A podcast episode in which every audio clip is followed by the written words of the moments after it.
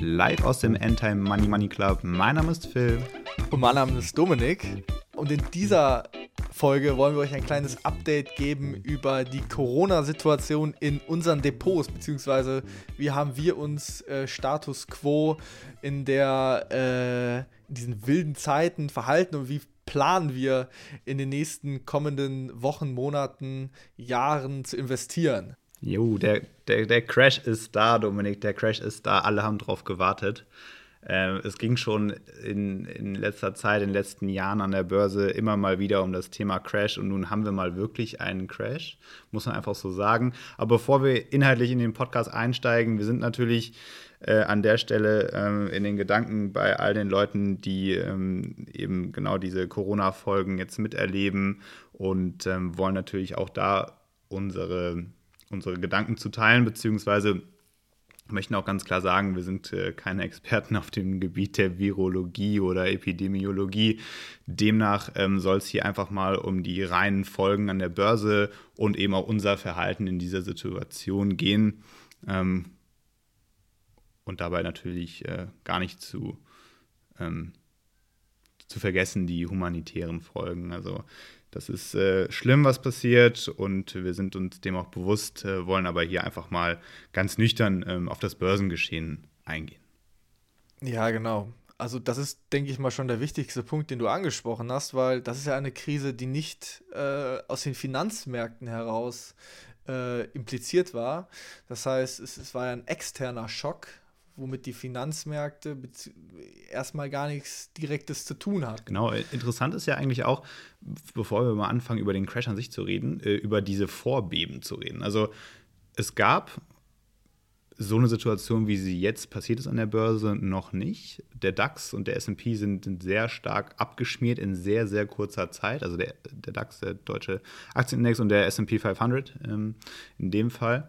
Also die Geschwindigkeit dieses Rückgangs ist extrem gewesen. Äh, innerhalb von 16 Tagen ist der SP um 20 Prozent gefallen, der DAX innerhalb von 16 Tagen um 34 Prozent. Das, das hat man noch nie gesehen. Und wenn man das mal vergleicht mit dem, was man, was man sonst so kennt an, ähm, an den sogenannten Maximum Drawdowns oder den, den Drawdowns im Generellen, also den Wertrückgang ähm, über einen gewissen Zeitraum, dann haben wir sowas noch nie gesehen. Äh, zumindest nicht in, in dieser Zügigkeit. Es war der schnellste Wertrückgang über mehr als 25 Prozent, seitdem es äh, die Börse so gibt und man die Zahlen vergleichen kann. Also, um das mal in Relation zu setzen, doppelt so schnell wie 1929.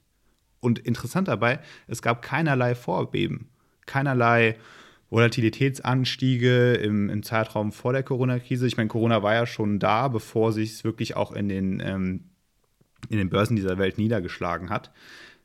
Aber es war halt eben einfach nicht, man nennt es eingepreist. Also irgendwo hat die Börse das einfach am Anfang, ich sag mal, ignoriert. Ja, ja die, die Stimmung war ja noch recht ausgelassen. Kann man so sagen. Äh, ne? Ja, was, was, warum man diesen schnellen Abfall so ein bisschen äh, rechtfertigen kann, beziehungsweise erklären kann. Es gab ja nicht nur einen Schock, es gab ja gleich mehrere. Ähm, ich zähle momentan drei mit, der, mit dem Risiko, dass noch ein vierter dazukommt. Ähm, zu, zu, zuerst gab es natürlich einen starken Nachfrageschock. Das heißt, äh, nee, andersrum. Erstmal gab es einen Angebotsschock, weil äh, das Angebot natürlich stark zurückgegangen ist, dadurch, dass die Wertschöpfungsketten aus China äh, disruptiert waren. Das heißt, äh, die Produktion vieler deutscher, europäischer und äh, amerikanischer Unternehmen sind natürlich derzeit aufgrund des niedrigeren, der niedrigeren Preisstruktur äh, nach Asien outgesourced. Dementsprechend konnte Ware nicht mehr geliefert werden. Und äh, das hat für, zum, zum ersten Schock geführt. Das heißt, da gab es einen Angebotsschock. Ähm, dann gab es natürlich im, in der zweiten Rede Nachfrageschock. Das heißt, äh, auf einmal sind Leute oder waren nicht mehr in der Lage, ähm, die Ware nachzufragen, einzukaufen. Ähm, einfach durch den Fakt, dass äh, Läden geschlossen wurden. Ähm, das heißt, es war nicht mal dadurch impliziert, dass die Leute kein Geld mehr hatten, sondern einfach, äh, sie konnten es einfach nicht mehr, so wie es früher war. Ich meine, man kann es noch online kaufen, aber die physischen Läden waren einfach geschlossen. Ähm, on top gab es natürlich noch den Ölschock, der jetzt eigentlich mit der ganzen Geschichte nur ja, eine leichte Korrelation hat. Ähm, ich weiß nicht, kannst du genau was zum Ölschock sagen? Ich, ich, ich weiß nur, es gab Preisabspracheprobleme zwischen der OPEC und Russland, äh, worauf Fördermengen enorm erhöht wurden, sprich das Angebot von Öl enorm erhöht, ähm, was, die, was, was den Preis natürlich ähm, enorm gedrückt hat. Ähm, genauere Informationen habe ich da jetzt auch nicht, beziehungsweise ich möchte da jetzt auch keinen Quatsch erzählen. Nee, das, das stimmt schon, das kann man so zusammenfassen. Also der Ölpreisschock, das, das gab es auch öfter schon mal in der Vergangenheit, aber auch in die andere Richtung, dass halt eben ähm, sich Staaten abgesprochen haben und eben die äh, Fördermenge verknappt haben. In dem Fall war es jetzt genau andersrum. Die Fördermenge wurde erweitert. Dadurch sind die Preise extrem, extrem stark gefallen. Ich glaube, 30 Prozent im Ölpreis. Ich will jetzt nichts Falsches erzählen, müssen wir mal, müssen wir mal ähm, überlegen, ob das stimmt. Aber auf jeden Fall, die, die Ölpreise, der Ölpreisschock äh, hat letztendlich. Ähm, die Folge gehabt, dass der Ölpreis an sich stark gefallen ist durch die Ausweitung der Fördermenge, was dazu geführt hat, dass am Markt natürlich einfach wieder eine gewisse Panik geherrscht hat. Das ist also eher was Psychologisches am Ende des Tages. Im Grunde genommen ist es für die Wirtschaft, sage ich mal, zumindest kurzfristig förderlich, wenn die Preise für Öl fallen. Warum? Weil natürlich dann die ganzen Unternehmen sich recht günstig Öl sichern können oder kaufen können und damit halt recht günstig eben auch die Produktion hochfahren können oder Airlines ganz einfach günstiger fliegen können, weil Kerosin natürlich auch günstiger wird und so weiter. Also im Grunde genommen ist das erstmal, sage ich mal, ein Stimulus eigentlich für die Wirtschaft. Aber in dem Fall kamen halt viele Dinge zusammen. Das war dann der, der besagte Montag, als der Ölpreisschock ähm, in, den, in den Börsen ankam und eben die Corona-Krise so richtig ankam. Man nennt das Ganze dann mittlerweile in der Fachsprache Black Swan Event, also schwarzer Schwan Event. Das Ganze ist ein Terminus, ähm, der von Nassim Taleb mal aufgebracht wurde und zwar kurz vor der Finanzkrise 2008. Da geht es im Prinzip so also darum, zu sagen, was sind eigentlich Events, die keiner vorhersehen kann, aber mit einer extrem krassen Tragweite, also einer sehr, sehr niedrigen Eintrittswahrscheinlichkeit, aber eben der Eintrittswahrscheinlichkeit, die dann eben dazu führen, dass eine extreme Unsicherheit am Markt herrscht und wie man sich dagegen absichern kann. Naja, jedenfalls äh, dieses ganze äh, Ding, was da jetzt mit dem Ölpreisschock und der Corona-Krise passiert ist, ähm, nennt man immer immer mal wieder jetzt in den Medien auch ein Black Swan Event, weil man es eben sehr, sehr schlecht vorhersehen konnte, beziehungsweise fast unmöglich war. Ja, deine ganzen angesprochenen Schocks äh, von ähm, Angebotsschock, Nachfrageschock und äh, eben Ölpreisschock haben am Ende dazu geführt, was wir jetzt gesehen haben. Und zwar haben sie einen Wachstumsschock ausgelöst in China. Äh, die chinesische Volkswirtschaft konnte eben über einen gewissen Zeitraum nicht mehr wachsen, weil eben halt nun mal keiner mehr zur Arbeit gehen konnte, um es simpel zu sagen. Und deswegen halt auch diese ganzen Maßnahmen auch in Europa und in den USA mit Quarantäne und Einreisebeschränkungen und so weiter und so fort. Genau. Ähm, wie gesagt, wir wollten ja auch die, die Lage jetzt nur so grob einordnen, weil es ja eigentlich, finde ich, viel interessanter, okay, wie haben wir uns jetzt positioniert? Ähm, haben wir das jetzt als, haben wir den Rückgang jetzt schon genutzt, um, äh, um groß wieder in den Markt zu investieren? Äh, wie war jetzt die Strategie, um jetzt langfristig äh, vielleicht Positionen aufzubauen? Ähm, ich denke mal, das sollten wir viel mehr fokussieren als die eigentlichen, äh, ja, weil grundsätzlich muss man ja sagen, das ist alles eine riesen Blackbox. Man versucht immer irgendwas zu äh, antizipieren oder sich was zu, zurechtzureimen. Aber genau wie du gerade schon gesagt hast, das Ganze war oder man könnte es fast schon als Black Swan Event beschreiben und genauso tasten jetzt alle im Dunkeln und versuchen äh, zu antizipieren, ob die ähm, äh, Rettungspakete tatsächlich den Markt stützen können oder ob das alles versickert, weil es ja eigentlich keine vom Finanzmarkt implizierte Krise ist. Dementsprechend können Hilfspakete nur bedingt äh, die, die Wirtschaft stützen. Ähm, von daher, Philipp, wie war denn deine Strategie bis Status heute? Wir schreiben den 27. März 2020 ich möchte mich dir nur ganz kurz noch anschließen. Ich will mir auch gar nicht anmaßen, irgendwie diese makroökonomische Situation in irgendeiner Form wirklich zu durchdringen. Es ist un unglaublich komplex. Die äh, Ökonomen dieser Welt sind natürlich daran eben das zu prognostizieren. Ähm, aber es gibt da auch super interessante Einsichten. Ich meine, eine Sache, einfach nur ein Fakt hier nebenbei. Die deutsche Wirtschaft baut natürlich sehr, sehr stark auf die sogenannten KMUs, die kleinen und mittelständischen Unternehmen. Das sind Unternehmen mit so roundabout 50 oder weniger Mitarbeitern. In der EU sind das äh, 23 Millionen, dementsprechend fast 93 Prozent aller Unternehmen und über 60 Prozent der Wirtschaftsleistung. Also es könnte enorme, enorme Folgen haben, auch wenn der Schock jetzt vielleicht eingepreist ist, also der erste Corona-Schock eingepreist ist, kann man natürlich nicht genau sagen, inwiefern die deutsche und die europäische oder die Weltwirtschaft grundsätzlich in eine, Rezession fallen wird. Ja? Also das nur so am Rande.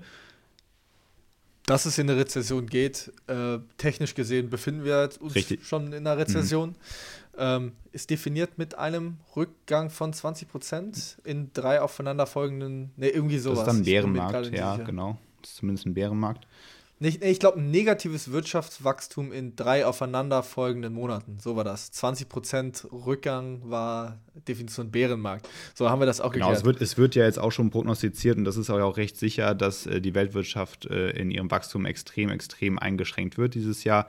China beispielsweise wird von um die 6% äh, auf 1 bis 2% äh, schrumpfen. Das ist ein enormer Rückgang, so das hat man noch nie gesehen. Ist aber ja irgendwo auch, sage ich mal, mit Kopf erklärbar. Ja? Wenn die Leute nicht arbeiten können, dann kann nun mal auch äh, nichts produziert werden und demnach auch keine Wirtschaftsleistung erbracht werden. Ganz einfach. Aber du hast mich gefragt und wir kommen darauf zurück, wie habe ich reagiert in der Krise? Ich war natürlich ähm, erstmal auch von den Socken, dass die Kurse in so kurzer Zeit runtergegangen sind. Ich persönlich arbeite natürlich gerne mit Watchlists. Das sind dann halt eben Zusammenstellungen von Aktien, die ich interessant finde. Und dann habe ich an diesem besagten Montag reingeguckt und alles war tiefrot. Die äh, Futures ähm, auf die großen Indizes waren tiefrot. Also alles war eigentlich an, an wenigen Tagen äh, in dieser Woche an Wert zerstört worden, was in den letzten Monaten, vielleicht sogar Jahren aufgebaut wurde. Ich persönlich habe so eine Krise noch nie mitgemacht, äh, auch wenn ich schon ein bisschen, bisschen länger am Kapitalmarkt privat unterwegs bin. Das war jetzt wirklich mal die erste richtige Krise und ähm, jetzt kann man auch äh, sagen, dass man sowas mal miterlebt hat. Ist natürlich nicht unbedingt positiv, aber für die Erfahrung extrem viel wert. Also extrem interessant, sowas mitgemacht zu haben. Ähm, und mit Sicherheit auch kein schlechter Zeitpunkt, um sich zu überlegen, beispielsweise halt am Kapitalmarkt mal anzufangen. Ne? Also wenn man eben noch nicht investiert ist und man einen langen Anlagehorizont hat oder einen mittelfristigen, dann könnte es schlechtere Einstiegspunkte geben, sagen wir einfach mal so. Man könnte jetzt einmal vergleichen, das ist so eine Art Sale und die Kurse sind einfach mal in kurzer Zeit um 20, 30, vielleicht sogar 40 oder 50 Prozent, je nachdem, welche Aktie man sich anguckt, eingebrochen und sind damit günstiger zu haben. Das ist jetzt mal so ganz plakativ gesagt. Hm, für mich ist es natürlich dann interessant, sich Unternehmen anzugucken, die ein sehr, sehr stabiles Geschäftsmodell haben, die sehr ertragreich sind, also Gewinne abwerfen, kontinuierlich und diese Gewinne auch steigern.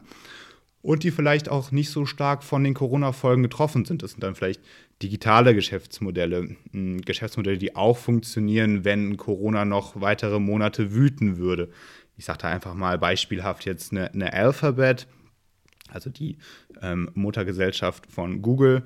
Ähm, da fallen mir direkt mal ein paar Geschäftsmodelle ein, wie eben beispielsweise sowas wie die Google Suite, die dann alle möglichen Softwarelösungen anbietet oder Google Hangouts, so eine Art Pendant zu Skype, was natürlich weiter genutzt oder wahrscheinlich noch viel, viel mehr genutzt wird, um eben über Grenzen ganz, ganz einfach zu kollaborieren. Und davon ähm, ja, profitiert am Ende des Tages ein Unternehmen wie Google extrem. Also man sieht das eben auch in, in ähm, Unternehmen, die jetzt äh, sozusagen vom Stay-at-Home, äh, von der Stay-at-Home-Situation profitieren das sind Unternehmen wie Teamviewer, die eben so eine Art Skype anbieten, oder Teladoc, das, sind, das ist ein Unternehmen, was sich mit, also mit E-Health beschäftigt, eben halt den Zugang zu, zu Ärzten über digitale Kanäle ermöglicht.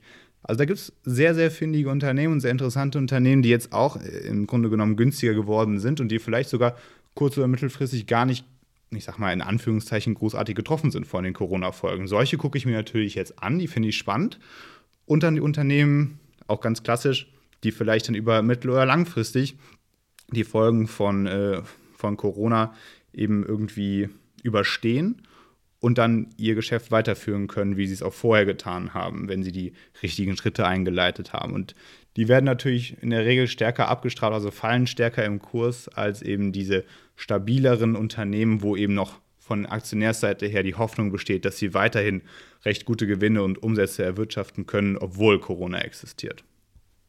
Also grundsätzlich kann man zwei Gruppen definieren. Einmal die von Corona stark affektierten oder direkt affektierten Unternehmen wie die Luftfahrt, wie Transport, wie stark auf Retail oder Brick-and-Mortar-Stores äh, äh, fokussierte Unternehmen, die auf unbeschränkte Zeit, Status jetzt, man weiß nicht, wann die wieder aufmachen, beziehungsweise wann das Geschäft wieder, Geschäft wieder in, in normale Wege läuft.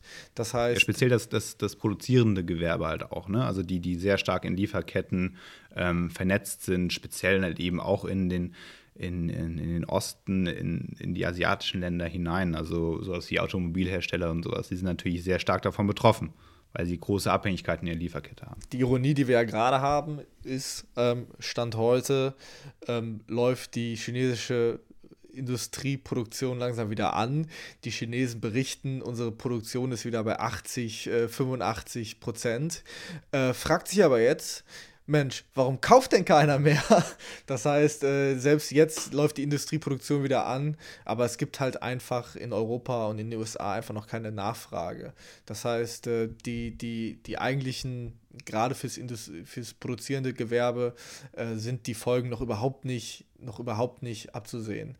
Und ähm, wenn man jetzt natürlich sagt, okay, ich warte, bis das Ganze vorbei ist, läuft man natürlich Gefahr, ähm, die, die, den Einstieg in die, in die Börse auch wieder ein bisschen zu verpassen, äh, beziehungsweise zu lang einfach im Cash zu bleiben. Und äh, wir haben ja jetzt über die letzten Tage oder Wochen ähm, eine Strategie verfolgt, die sicherstellt, dass man ähm, sowohl noch ähm, gewisse Cash-Reserven behält, als aber auch ähm, schon leichte oder kleine Positionen in eben den Unternehmen aufbaut, die du gerade in die Gruppe 1 beschrieben hast. Das heißt Unternehmen mit sicheren Geschäftsmodellen, die jetzt nicht direkt unmittelbar von Corona affektiert sind, die man vielleicht jetzt in der ersten Phase dieses Crashes mit einem gewissen Discount einfach äh, schon kaufen kann. Ich wollte einfach nur sagen, dass da der Anlagehorizont natürlich auch sehr interessant ist, weil kurzfristig gesehen schließt oder ja, schließe ich jetzt persönlich auch nicht aus, dass es vielleicht nochmal 40% nach unten geht. Who knows? Ähm, zumal ich wirklich gespannt bin, was passiert, sobald wirklich die ersten Zahlen aus der Wirtschaft kommen, sobald das Quartal abgeschlossen sind und wir in die Quartalsberichte reingehen, wo dann wirklich mal sichtbar wird, wow, das hat jetzt wirklich äh, Cash hier schon äh, verschlungen und der Umsatz ist komplett eingebrochen. Da schließe ich persönlich jetzt nicht aus, dass wir da nochmal eine große Welle von Verkäufen sehen, wenn einfach realisiert wird, was da eigentlich gerade passiert ist. Weil du hast es eben schon angesprochen, so eine Situation, so eine Crash-Situation gab es äh, historisch gesehen oder ja, gab es noch nicht. Bin mir jetzt gerade nicht sicher. Klar, spanische Grippe äh, gab es. Gab es auch schon die Swine Flu oder so. Ja, doch, es, es, gab da schon vergleichbare Szenarien auf jeden Fall. Aber halt eben, aber nicht, es gab noch nie eine Krise, die durch einen exogenen Schock so ausgelöst wurde, wie es ja, diesmal passiert beziehungsweise, dass man die Lockdown-Szenarien hat, die man, die man, die man gerade ja. vorfindet dass es Ausgangssperren gibt etc. Also da weiß man ja noch gar nicht, was das eigentlich mit, mit so einer Volkswirtschaft macht. Und klar kann man dann gewisse Hilfspakete schnüren, aber ähm, bis die irgendwie ankommen, ist es natürlich auch fraglich. Ja, du sagst es eigentlich komplett richtig. Es ist einfach extrem schwierig zu prognostizieren, wie es weitergeht. Und diese Unsicherheit, die schlägt sich natürlich eben halt auch in den Aktien wieder und eben in dem Verhalten der Aktionäre. Also kurz- und mittelfristig sind sowieso Renditen von Aktien nicht wirklich äh, zuverlässig prognostizierbar. Das geht nicht. Äh, das nennt man alles dann Zufallslauf oder auch Random Walk. Und wir sehen das ja auch aktuell. Ja, die Aktien geben extrem viel ab über einen gewissen Zeitraum und man denkt, es geht immer weiter runter und auf einmal gehen die Aktien wieder hoch. ja, die letzten zwei Tage oder drei Tage hatte der Dow Jones bzw. der S&P 500 mit seine, seine besten Tage, die er jemals hatte. Ja, teilweise 20 Prozent, 11 genau, 20 Prozent innerhalb von drei Tagen, das gab es glaube ich noch nie. Nee, das gab es so noch nie. Und ich glaube, es ist wirklich der, der höchste Anstieg oder in Folge über drei Tage seit 1933. Und das ist schon abgefahren.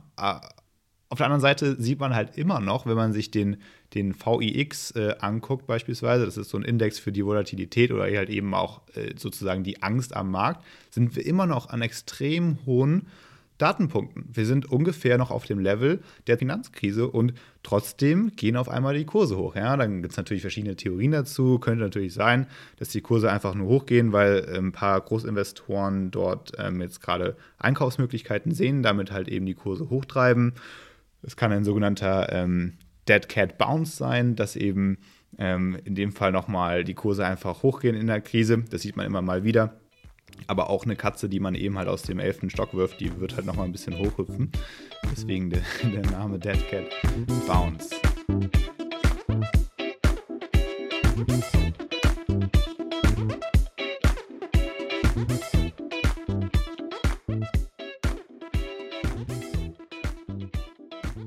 Wie gerade schon von dir angesprochen, es gab durchaus schon schwere Aktienmarkteinbrüche in den vergangenen 100 Jahren ähm, auf der ganzen Welt.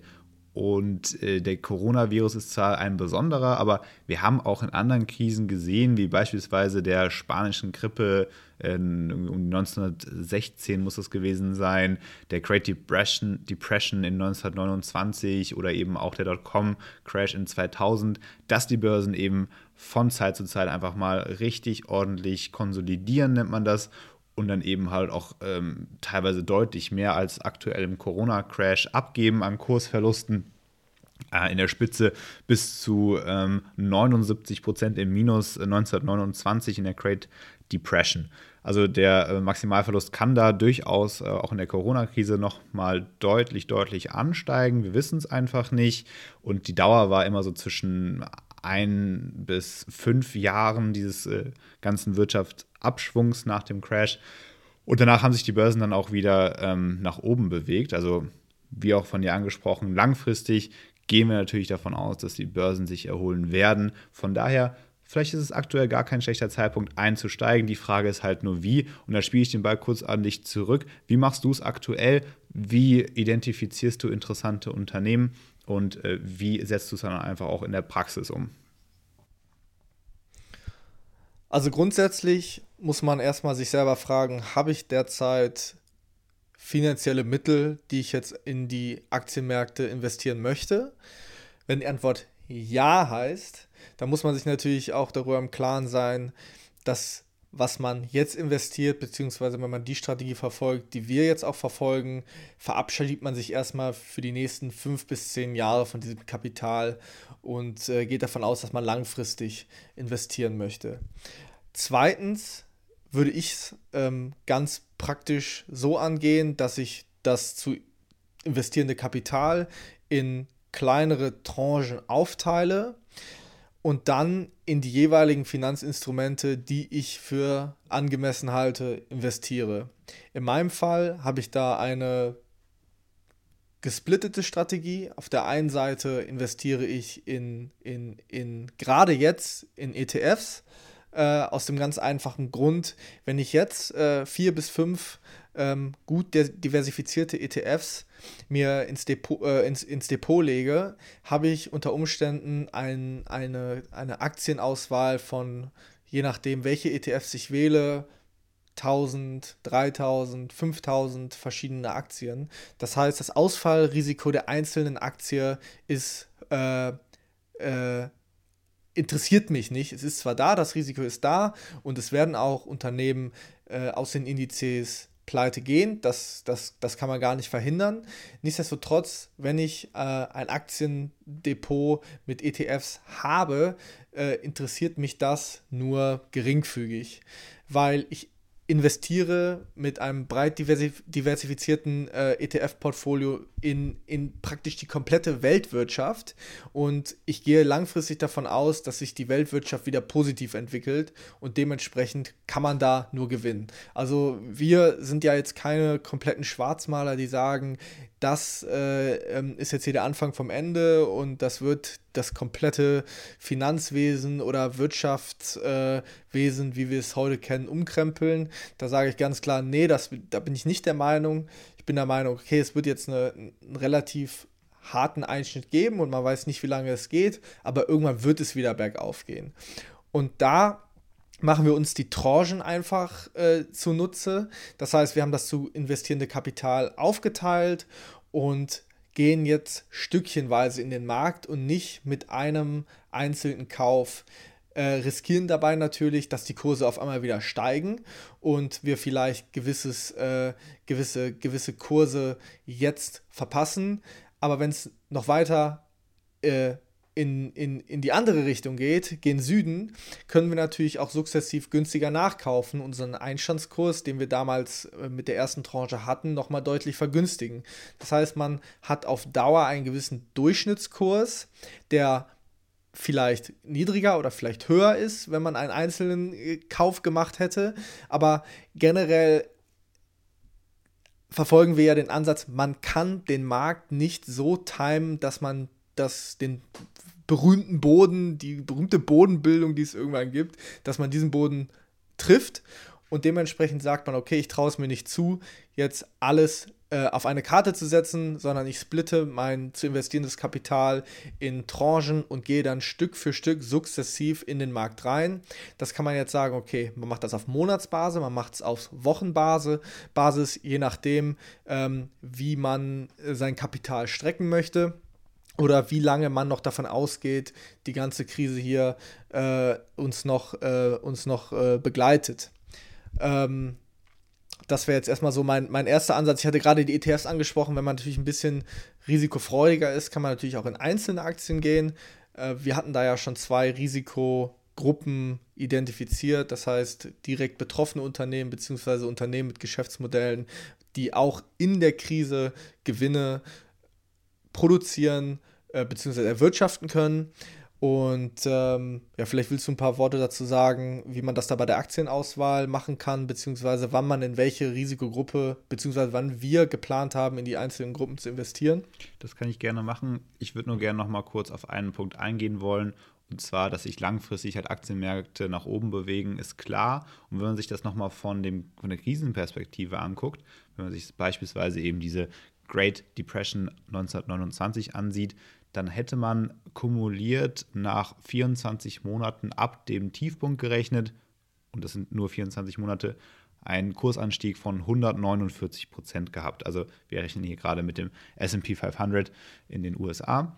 Beziehungsweise, wenn man sich den jüngsten Crash anguckt, die Finanzkrise, da waren es ähm, ab dem Nullpunkt oder dem Tiefpunkt in 24 Monaten 91 Prozent innerhalb von zwei Jahren.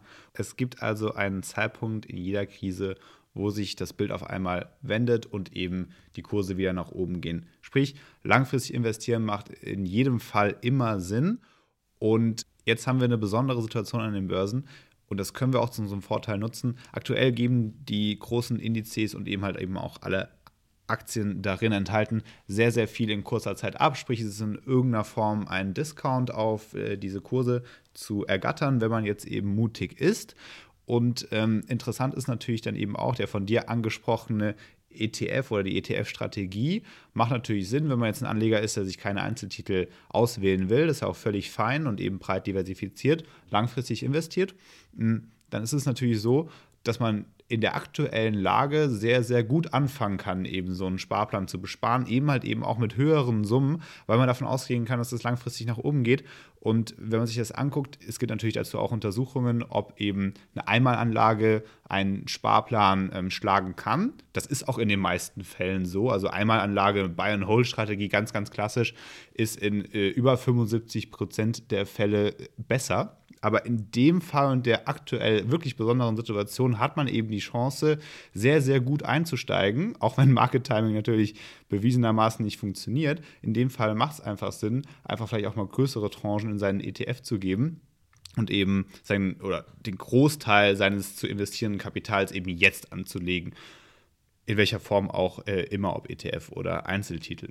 Ja, genau. Also diese ganze Strategie, die wir verfolgen, am Ende des Tages nennt sich dann ähm, Scale-In und Scale-Out. Also wir gehen immer mit ähm, kleineren Tranchen von der Gesamtposition rein. Beispielsweise, wir wollen jetzt, sagen wir einfach mal, die Walt Disney-Aktie kaufen für 10.000 Euro und ähm, diese Position nach und nach aufbauen, also Scale-In in dem Fall, würden wir sagen, wir machen fünf Tranchen drauf, A2 1000 Euro pro, ähm, pro Kauf und würden halt nach und nach reingehen, haben am Ende halt dann, wenn wir eben bei den 2000 Euro A5 ähm, Tranchen bleiben, einen sogenannten ähm, Cost-Average-Effekt und würden den Durchschnittspreis bezahlen von diesen fünf Käufen. Dazu muss man natürlich aber auch sagen, wenn man einen teuren Broker hat und da sehr viel an ähm, an Transaktionskosten produziert. Das ist, ist ja durchaus möglich, wenn man beispielsweise die Sparkasse hat oder ähnliches. Da zahlt man nämlich ordentlich, ordentlich Kohle. Und dann kann es natürlich sein, wenn man gar nicht so große Positionen kauft, dass das nicht im Verhältnis steht zu den Kosten. Da muss man sich natürlich vorher Gedanken drüber machen. Wir sind da ganz gut aufgestellt und können eben genau diese Scale-In- und Scale-Out-Strategie ähm, machen. Du hast auch die verschiedenen Typen an Unternehmen angesprochen. Wir nennen sie jetzt einfach mal Typ A und Typ B Unternehmen. Nochmal kurz zum Wrap-up. Äh, typ A-Unternehmen sind Unternehmen mit einem sehr stabilen Ertragsmodell, mit einer stabilen Ertragsentwicklung, mit einem großen Marktanteil in der Regel, die so einen gewissen Burggraben aller ähm, Warren Buffett und Benjamin Graham haben. Sprich, die man nicht so leicht kopieren kann und die schon große Marktanteile besitzen und die dann ganz wichtig von den Corona-Auswirkungen nicht so direkt ähm, getroffen werden, beziehungsweise nicht in dem Maße getroffen werden, wie es halt Unternehmen sind, ähm, aus der beispielsweise produzierenden Industrie.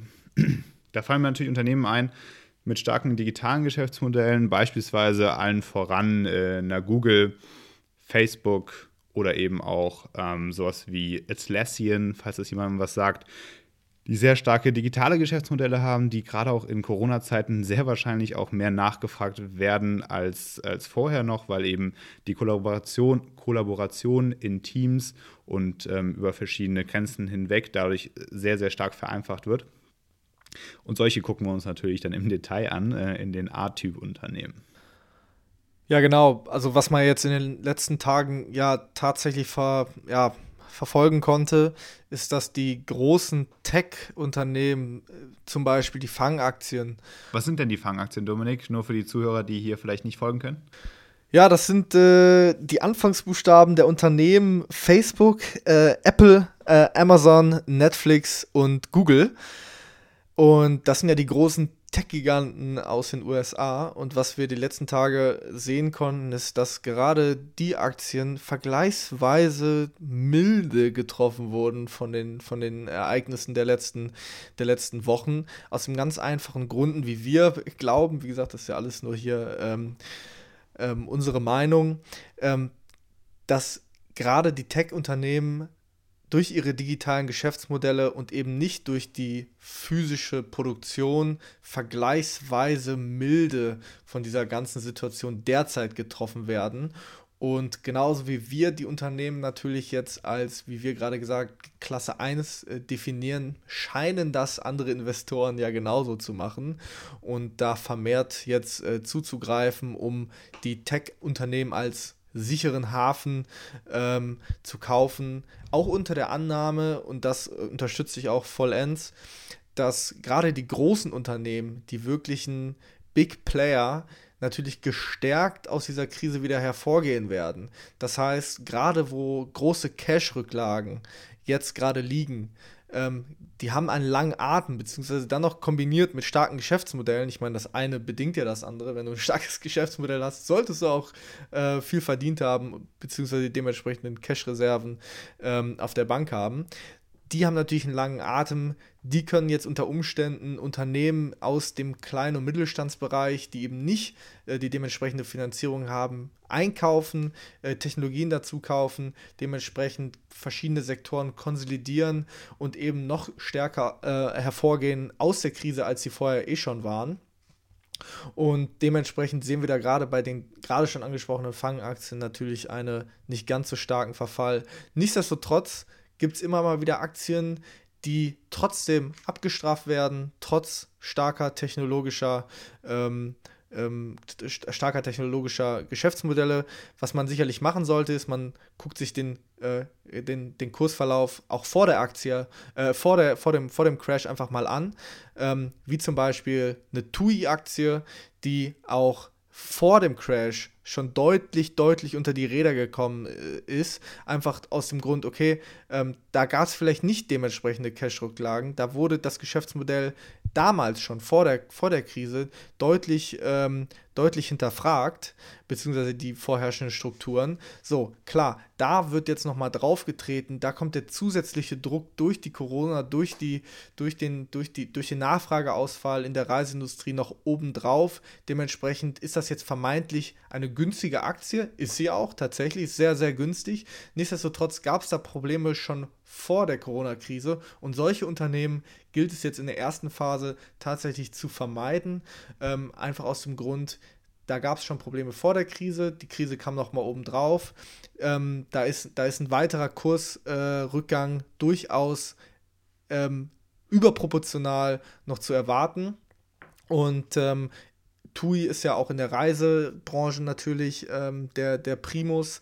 Ähm, nichtsdestotrotz halte ich generell Airlines für eine interessante Anlage in den nächsten zwei bis drei Monaten, für unter Umständen auch länger. Ähm, aus dem einfachen Grund, wie wir gerade schon gesagt haben, auch im Tech-Bereich kann es eine Konsolidierung geben, wenn kleine, wenn die Kleinen aufgekauft werden von dem Großen. Aber in der Airline-Branche sehen wir die Konsolidierung schon über die letzten zwei bis drei Jahre. Das heißt, da wurden finanzstarke Airlines, haben Stück für Stück sukzessiv ineffiziente kleinere Airlines aufgekauft, den Marktanteil übernommen und sind vor der Krise auch schon sukzessiv immer stärker geworden. Da fallen mir ähm, im ersten Schritt natürlich eine Ryanair ein, die ein äh, geniales Geschäftsmodell durch ein standardisiertes Produkt und, ähm, und natürlich eine Ka Kampfansage im Preis ähm, da äh, eine, eine, starke Marktposition aufgebaut haben. Mittlerweile die dritt- oder viertgrößte Airline äh, flottentechnisch auf der Welt. Und äh, die werden aus so einer Krise natürlich auch stärker hervorkommen, als sie eh schon vorher waren. Aus dem einfachen Grund, gerade auch in der Airline-Branche, ähm, sind die Cash-Reserven eben nicht über drei, vier, fünf, sechs Monate äh, haltbar. Das heißt, da wird in den nächsten Monaten werden sukzessiv Airlines pleite gehen und die, die, die wichtigen Assets werden da von den großen Playern ähm, aufgekauft. Und ähm, es gibt dann zwei Möglichkeiten. Entweder die Airline wird verstaatlicht, wie es jetzt mit der Alitalia in, in Italien passieren wird, oder die wichtigen Assets werden von den eh schon großen Playern äh, übernommen und die werden dann auch aus der Krise wieder stärker hervorgehen, als sie eh schon waren. Ähm, Genau. So, das heißt, ich habe jetzt da zwei Extreme angesprochen. Auf der einen Seite die Tech-Unternehmen natürlich jetzt als sichere Anlagen in der ersten Phase, beziehungsweise die äh, Airlines, Reiseunternehmen, Transportunternehmen vielleicht als, als Anlageidee in dem späteren Zyklus ähm, der, der Corona-Krise. Ja, ich bin ja nicht so bullish wie du auf die Airlines. Ich finde es trotzdem immer wieder interessant, äh, sich mit der Industrie zu beschäftigen. Ich meine, ist natürlich auch eine Wachstumsindustrie, die komplette Tourismus- und Reiseindustrie. So viel wie in den letzten Jahren gereist wurde, wurde noch nie gereist. Und das ist auch schön und gut so. Ich tue mich trotzdem schwer damit, jetzt das aktuelle ähm, die aktuelle Situation der Corona-Krise auf die, auf die Airline-Industrie umzumünzen und eben dann auch in Käufe fließen zu lassen. Warum? Weil ich mich mit der Industrie gar nicht so gut auskenne und da eher in anderen Sparten unterwegs bin. Aber du hast ja auch schon äh, in der Vergangenheit gute Gewinne damit erzielen können. Also durchaus eine Überlegung wert ähm, ist ja so ein bisschen so der, der klassische Contrarian-Ansatz, zu sagen, man kauft sich halt jetzt nun mal die Unternehmen, die super günstig sind, weil man äh, das sieht, was der Markt offensichtlich übersieht und dann eben mittelfristig ordentliche Gewinne einstreicht. Aber was wären denn äh, dann Branchen oder Aktien, wo du jetzt sagst, ähm, da habe ich ein Auge drauf? also Branchen zu definieren ist natürlich immer ein bisschen schwierig, weil es innerhalb von einer Branche natürlich auch innerhalb einer Branche verschiedene Player gibt, die gut oder schlecht aufgestellt sind. Gucken wir uns einfach nochmal die Fangaktien an.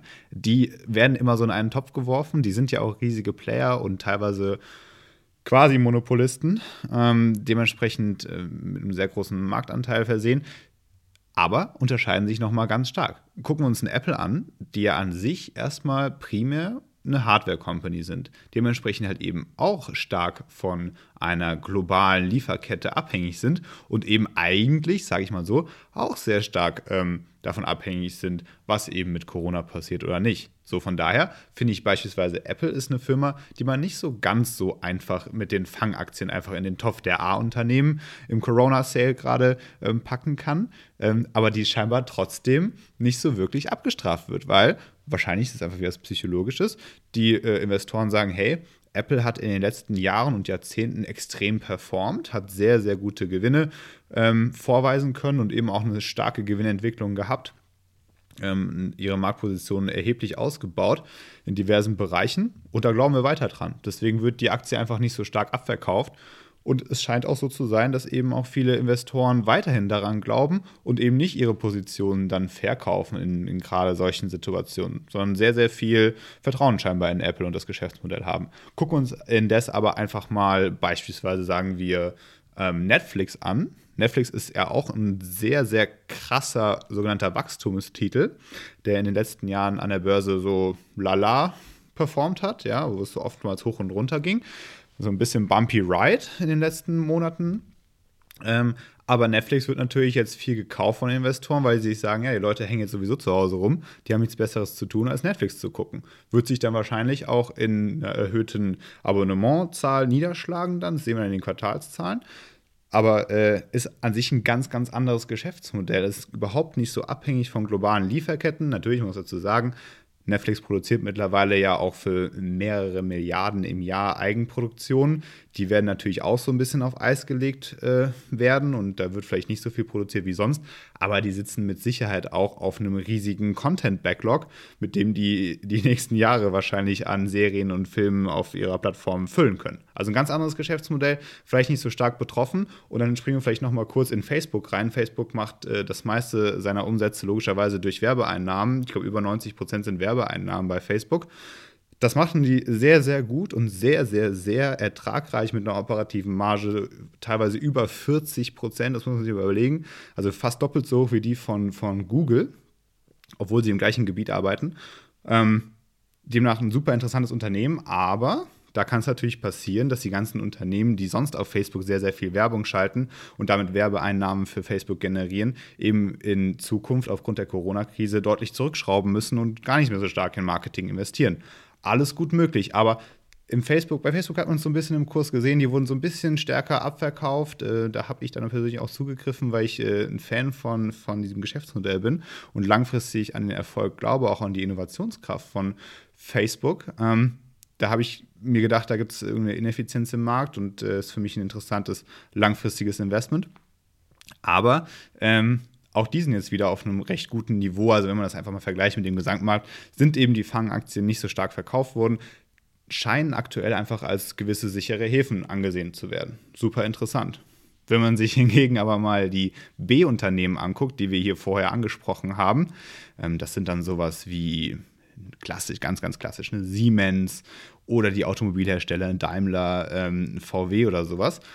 Die sind super stark vernetzt global in ihren Supply Chains und sind dementsprechend abhängig von der Entwicklung von Corona. Wenn in China keine, sagen wir einfach mal, Blechteile hergestellt werden können, die wichtig sind für äh, irgendein Auto, dann kann nun mal das Auto nicht produziert werden. Und in Deutschland liegt ja auch die Produktion, Produktion flach. Demnach äh, extrem schwierig. Genauso wie Konsumgüter, die nicht mehr hergestellt werden können. Da sprechen wir über Unternehmen wie vielleicht ähm, ein Starbucks, ähm, der wahrscheinlich sehr stark davon betroffen sein wird, dass die Leute nicht rausgehen können. Oder Nike oder Adidas, die haben natürlich in den letzten Jahren auch angefangen, ihre Geschäftsmodelle stark zu digitalisieren. Um, und hier möchte ich noch kurz ähm, einwerfen, ich bin davon überzeugt, und das ist der Vorteil oder die Chance in dieser Krise, die ich sehe für die Weltwirtschaft, ähm, dass die digitalen Geschäftsmodelle stärker forciert werden und digitale Transformationen auch in bestehenden Unternehmen viel, viel stärker forciert werden und vorangetrieben werden, sodass eben äh, in der nächsten Krise, wo vielleicht das Ähnliches passiert, wo man vielleicht doch mal ähm, mehr von zu Hause arbeiten muss, eben nicht solche ähm, solche Produktivitätsengpässe oder ähm, Rückgänge passieren. Äh, ja, guter Punkt. Zu den Tech-Aktien.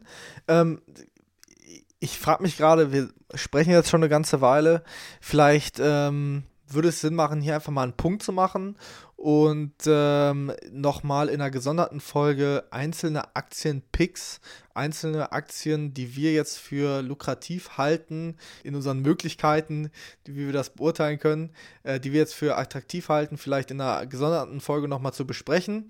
Und ähm, dann vielleicht stellst du mir einfach zwei oder drei Aktienpicks vor und deine Investmentstrategie dahinter und äh, ich mache genau dasselbe und dann können wir uns vielleicht da nochmal ein bisschen austauschen, ähm, inwiefern das Sinn macht oder nicht, äh, warum diese gewisse Aktie in der Krise jetzt performen sollte oder Sinn macht für eine langfristige Anlage. Ähm, vielleicht ist das ja interessant für den einen oder anderen. Definitiv, sehr gerne dabei sei nochmal gesagt, also grundsätzlich sind wir natürlich auch ähm, passiv aufgestellt ähm, in Form von ETFs. Also wir machen das auch schon ähm, mit ETFs eben über monatliche Einsparraten ähm, und Sparpläne. Also wir sind nicht nur rein auf die Einzeltitel hier äh, fokussiert. Ich glaube, es ist auch super interessant, mal auf eine ETF-Auswahl zu gehen und zu sagen oder zu betonen, dass der aktuelle Zeitpunkt mit Sicherheit für die, die auch neu am Markt sind, ähm, ein guter Einstiegszeitpunkt ist, wenn man langfristig orientierter Anleger ähm, ist. Ganz einfach, ja. Da kann man super gut jetzt einsteigen und anfangen, seine Positionen aufzubauen, eben vielleicht auch mal mit einer größeren Tranche reinzugehen, ähm, als es so die monatlichen Sparpläne erlauben. Ähm, das möchte ich an der Stelle nur sagen, weil wir sind uns natürlich auch bewusst, dass das Market Timing in diversen Studien ähm, bewiesen wurde, dass es nicht funktioniert inklusive dem Crash Market Timing. Das wurde auch bewiesen, dass das nicht funktioniert. Ähm, trotzdem sind wir davon überzeugt, wenn man eben Bock auf Einzeltitel hat, dass man jetzt gerade in einer sehr, sehr spannenden ähm, wirtschaftlichen Phase sich befindet und eben vielleicht das ein oder andere Schnäppchen machen kann. Ähm, auf der anderen Seite die Leute, die ähm, von der passiven Strategie überzeugt sind, ähm, ganz klar äh, Buy and Hold und eben jetzt äh, Portfolio aufstocken, macht mit Sicherheit Sinn. Ja, da ist wieder die Frage, rational gesehen, ist das vielleicht sogar die Strategie to go.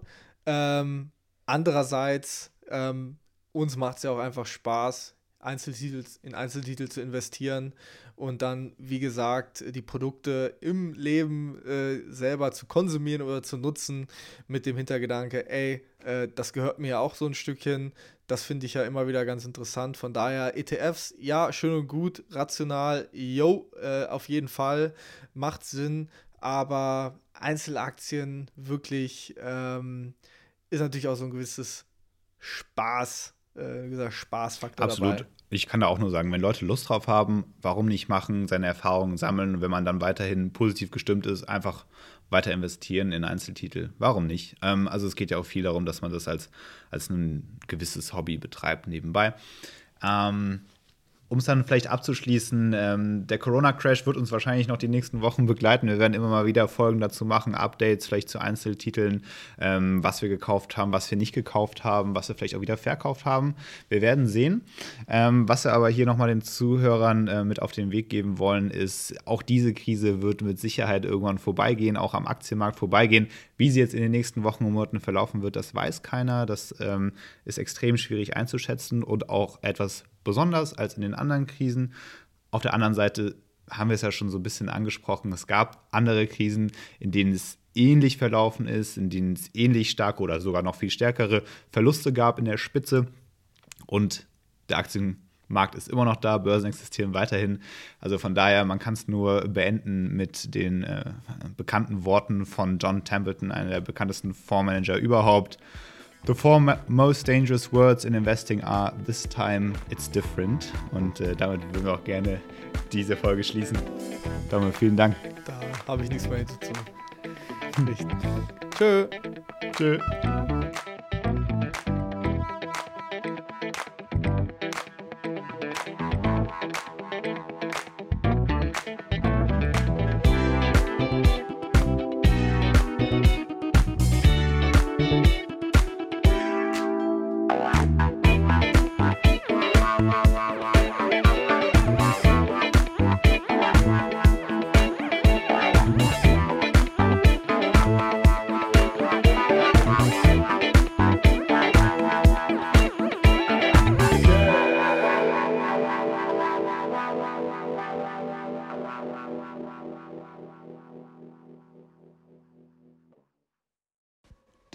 Disclaimer und Haftungsausschluss. Alle in diesem Podcast genannten Hinweise und Informationen zu Finanzprodukten stellen keine Anlageberatung oder Empfehlung dar. Sie wurden nach bestem Wissen und Gewissen aus öffentlich zugänglichen Quellen entnommen und dienen allein der Bildung und privaten Unterhaltung. Eine Haftung für die Richtigkeit kann in jedem Einzelfall nicht übernommen werden. Sollten die Hörer sich die Informationen und Inhalte zu eigen machen oder etwaigen Vorschlägen folgen, so handeln sie eigenverantwortlich. Kapitalanlagen sind mit Risiken verbunden.